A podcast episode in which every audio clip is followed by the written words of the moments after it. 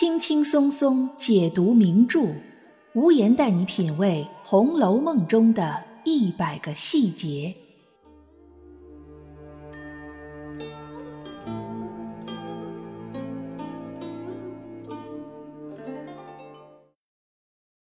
品读细节之美，发现别样红楼。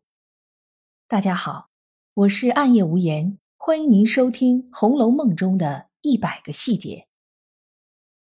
今天无言来给大家讲讲《红楼梦》里一个戏份不怎么多，但却很重要的小丫头——薛宝钗的丫头莺儿。莺儿本名叫黄金英，据她自己说，是因为薛宝钗觉得“金英”两个字拗口，于是改为莺儿。这个小细节挺有意思，其实。清代中叶之前，明清时期的中国官方标准语均以南京官话为标准。《红楼梦》故事的发生地金陵城指的就是南京，而南京官话里“金英”两个字读作“静应”。说起来，其实并不算拗口。也就是说，薛宝钗给婴儿改名，并不是因为这个名字不好念。多半因为薛宝钗或者是作者觉得“金”这个字对于薛家来说比较敏感。薛家本是皇商，虽然过着珍珠如土、金如铁的富贵生活，但士农工商这个排序，无论在哪个封建朝代都是无法撼动的。商人就算富可敌国，也仍然位于最后。这也是为什么薛宝钗一心要入宫做女官的原因。把带有暴发户气质的黄金英改为黄莺儿，这个名字立刻变得灵巧了起来，很符合婴儿本人的特点。可惜薛家还是逃不过名字里带金的夏金桂，一个把薛家闹得人仰马翻的河东狮。当然，这就是后话了。说回莺儿，她第一次出场就是一个经典的场面。第八回的贾宝玉奇缘拾金锁，薛宝钗巧合认通灵。这一回，作者描写了金玉良缘的第一次正面相会，可以说是表面上云淡风轻，私下里火花四溅，而莺儿在其中则起到了关键性的作用。原文是这样描述的：宝钗看毕，又从先翻过正面来细看，口里念道：“莫失莫忘，仙寿恒昌。”念了两遍，乃回头向莺儿笑道：“你不去倒茶，也在这里发呆做什么？”莺儿嘻嘻的笑道：“我听这两句话。”倒像和姑娘项圈上的两句话是一对儿。这短短的几句对话里，信息含量极其巨大。其实，通灵宝玉的背面也有字，刻着“一除邪秽，二疗冤疾，三知祸福”。这十二个字，明显才是通灵宝玉的通灵之所在。但是薛宝钗却刻意忽略了背面这十二个字，反而看了正面两次，而且第二次是细看，还一连念出声，念了两遍。这是因为薛宝钗的金锁上只有八个字：正面不离不弃，背面芳龄永继。通灵宝玉背面上的十二个字，再怎么通灵也不会引起婴儿的注意，因为和他家姑娘金锁上的字。不匹配，所以薛宝钗也就没有必要在背面的字上浪费时间了。其实薛宝钗根本不必将通灵宝玉正面的字念出来，在心里默念就可以了。这样连念两遍，婴儿怎么会听不到呢？从薛宝钗回头和婴儿说话的这个细节可以推断出。当时婴儿应该站在薛宝钗背后，薛宝钗不会看到此时婴儿没去倒茶，而且还在发呆。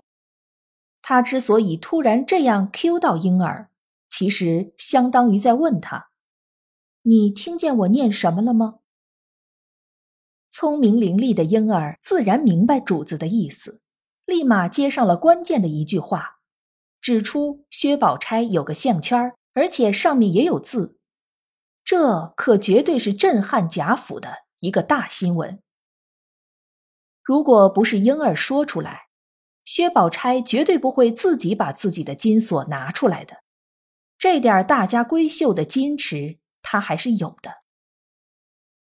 像贾宝玉这种性格的人，听到宝姐姐有个刻字的项圈，肯定会要求看一看，不看到他是不会罢休的。这也应该在宝钗的预料之中。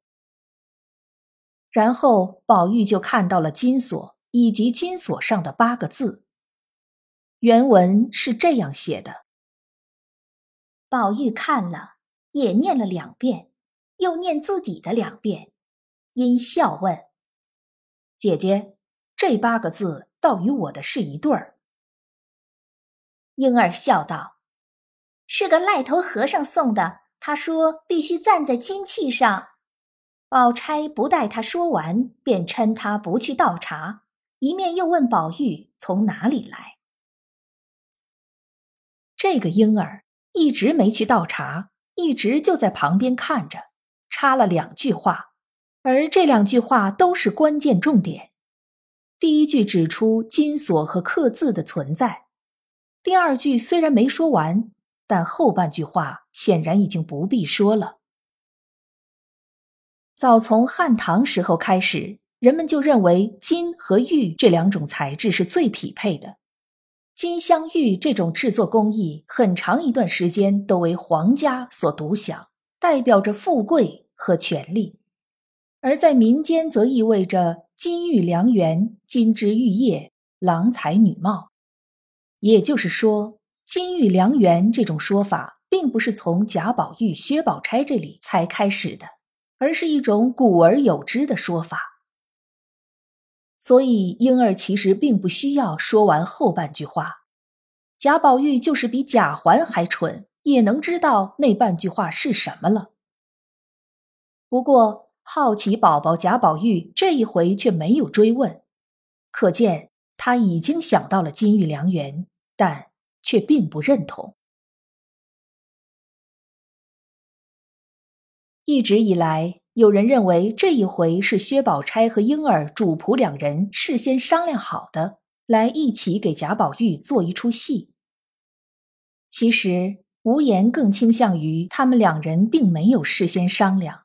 薛宝钗不是那种将这么隐私的事儿和丫头分享的人。不过，婴儿是知道薛宝钗这个金锁的来历、故事和刻字的，也很清楚金玉良缘的指向。按照婴儿这个丫头的性格，在有机会的时候，她就一定会将这些关键信息透露出去，并不需要薛宝钗提前安排。薛宝钗要做的，也许只是替婴儿。创造一个合适的机会。婴儿的名字来源于一种鸟，金鹰，别名黄鹂，是一种大家比较熟悉的鸟类。好多著名的诗句里都提到了黄鹂，比如“两个黄鹂鸣翠柳，一行白鹭上青天”。再比如“打起黄莺儿”。莫教枝上啼，啼时惊妾梦，不得到辽西。可见这种鸟最大的特点就是喜欢鸣叫，不仅叫的声音很大，而且还不分早晚，想叫就叫。作者用这样的鸟儿给婴儿命名，就是要告诉大家，婴儿本人就像是一只黄鹂鸟一样。可能会不分场合的说一些不太合适的话，虽然声音悦耳，但显得有些聒噪。用一个不太好听的词儿来形容，就是嘴欠。婴儿的嘴欠特别体现在第二十回。这一回时间正是大正月里，贾环跑到薛宝钗那儿和宝钗、香菱、婴儿玩牌。结果输了，却耍赖说赢了。薛宝钗识大体，自然是帮着贾环压制婴儿的。虽然贾环讨厌，但毕竟是爷，又是来做客的。然而婴儿可不管那些，他嘴里嘟囔着说道：“一个做爷的还赖我们这几个钱，连我也不放在眼里。钱儿和宝二爷玩，他输了那些也没着急，下剩的钱还是几个小丫头子们一抢，他一笑就罢了。”结果贾环被婴儿说哭了，贾宝玉听见了，说了他几句。贾环回去向赵姨娘告状，被赵姨娘臭骂，又被王熙凤听见了。王熙凤则把赵姨娘教训了一顿。因为这件事儿，赵姨娘对宝玉和凤姐儿更加怀恨在心，便有了五回之后的演魔法、叔嫂逢五鬼。宝玉和凤姐儿被赵姨娘和马道婆演阵，可以说这一连串的连锁反应都是因为婴儿的嘴欠引起来的。和婴儿形成鲜明对比的是林黛玉的丫头紫鹃，鹃也是一种鸟，杜鹃。巧的是，杜鹃也是一种经常被用在诗词中的鸟类。比如，庄生晓梦迷蝴蝶，望帝春心托杜鹃。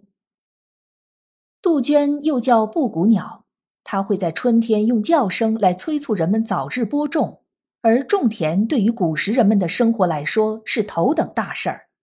可见杜鹃的啼叫是很重要的。同时，杜鹃也代表着一种执着，一种坚持。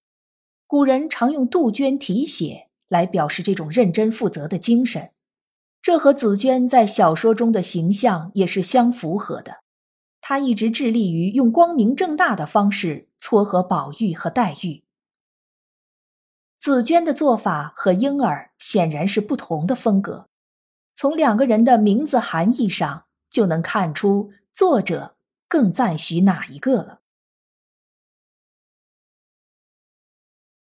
即使是一个出场次数不多的小丫头，也都不是闲来之笔，后面隐藏着千丝万缕的线索，这足见作者的写作功力和构思的精妙。其实，比婴儿戏份更少的丫头还有很多，我们可以在后面的节目中给大家陆续的讲一讲。正在听节目的您，对于婴儿这个丫头有什么样的看法呢？大家可以在评论区给我留言，我们共同探讨。今天的节目到这里就结束了，欢迎您订阅关注本专辑，随时收听最新的节目。我是暗夜无言，让我们下一期再见。